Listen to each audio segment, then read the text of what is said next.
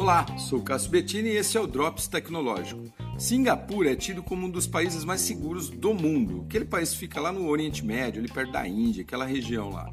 E agora eles estão implementando robôs nas ruas para patrulhar áreas públicas e impedir mau comportamento social. É isso mesmo que você ouviu. Em um novo esforço aí para aumentar o portfólio de ferramentas de vigilância que eles têm para garantir né, esse título de país seguro.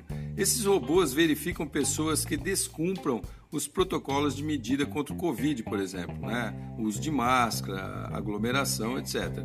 Também aquelas pessoas que fumam em área proibida e também aqueles que estacionam veículos em áreas em, em regiões ali que não pode, inclusive bicicleta. Olha só.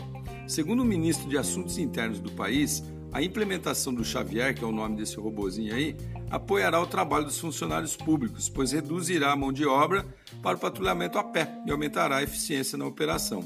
Ainda ele afirmou que os robôs não terão funções de julgadores, né, de juízes.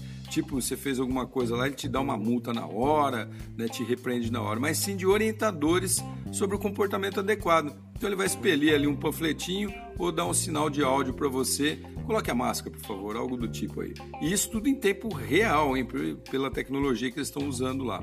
Bom, isso daí eles, é, está na fase de teste e se der certo, eles vão colocar vários deles espalhados pelos principais centros do país todo.